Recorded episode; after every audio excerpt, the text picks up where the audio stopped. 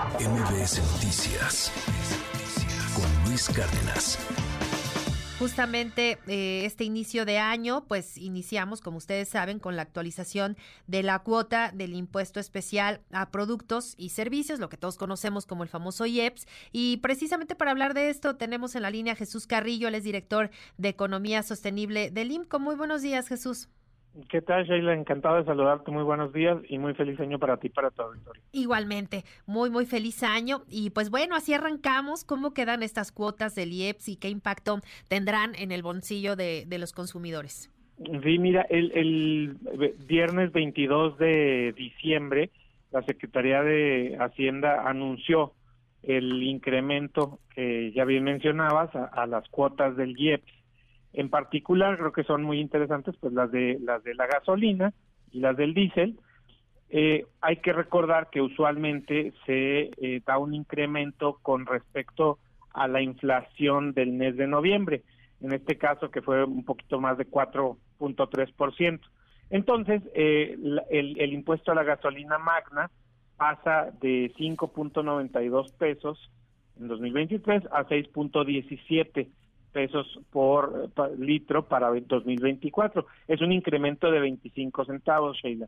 En el caso de la gasolina premium pasa de pues de 5 pesos a 5.21 pesos y en el caso del diésel pasa de 6.78 a 6.50 eh, pesos. Ah, perdón, al revés, de 6.50 a 6.78 pesos, sube 28 centavos. En el caso del diésel, sí había habido eh, todavía hasta el mes de diciembre un pequeño subsidio, la gasolina desde el mes de noviembre ya no había tenido subsidio, entonces el incremento que estamos viendo pues es, es este esta inercia eh, inicialmente.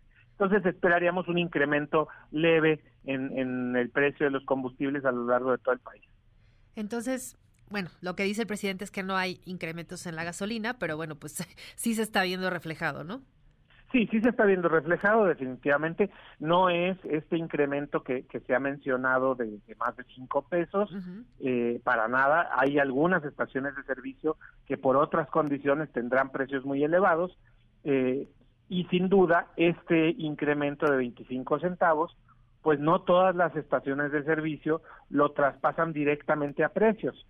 Algunas pues pasarán 20 centavos y otros 5 centavos se los quedan ellas eh, otras pues aprovecharán que están en lugares probablemente más remotos y incrementarán incluso más de los 25 centavos. Entonces, eh, si por ejemplo vamos por la carretera y estamos en una estación en donde no hay competencia, pues muy probablemente ahí se encuentren eh, con incrementos mayores a estos 25 centavos más que proporcionales, pero más bien se debe esto pues a la baja competencia de algunas de algunas eh, rutas o algunas eh, regiones del, del país.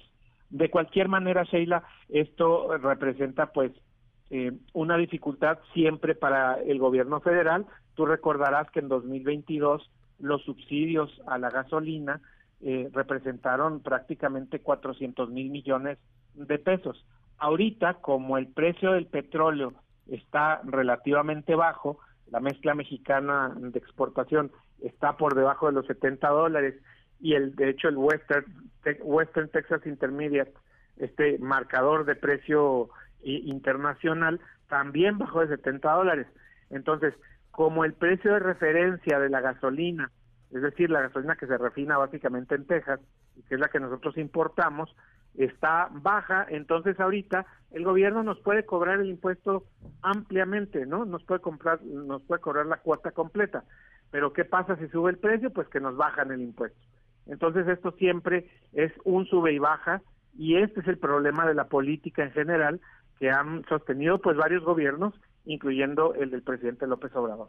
Claro, entonces bueno, pues esto reflejará aumentos en eh, cigarrillos, eh, en refrescos, ¿no? Este 2024. Sí, también eh, estos eh, estímulos, eh, perdón, estos impuestos se incrementan.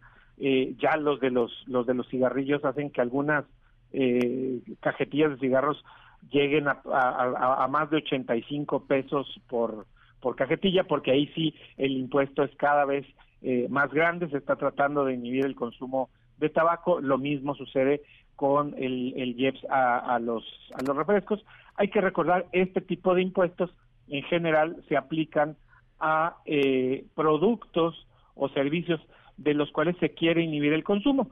Entonces, como los refrescos o el tabaco eh, afectan en general a la salud, pues se quiere inhibir, inhibir el consumo. Desgraciadamente, pues para muchas personas de bajos ingresos, sobre todo, esto representa eh, un incremento más más que proporcional que para otras personas que se pueden alimentar o pueden utilizar otro tipo de bebidas pues menos dañinas. Como tienen muchos mucha energía muy condensada estos eh, refrescos azucarados, pues se consumen sobre todo entre los segmentos de menores ingresos. Entonces, esto sin duda representa un problema para este tipo para para este tipo de consumidores, para las familias más pobres en el país. Pues ahí está la información. Pues te agradezco muchísimo, Jesús Carrillo, director de Economía Sostenible del Instituto Mexicano para la Competitividad del INCO. Muchas gracias y muy buen año y muy buenos días. Muchas gracias a ti. Hasta pronto, Sheila, que estés muy bien. MBS Noticias con Luis Cárdenas.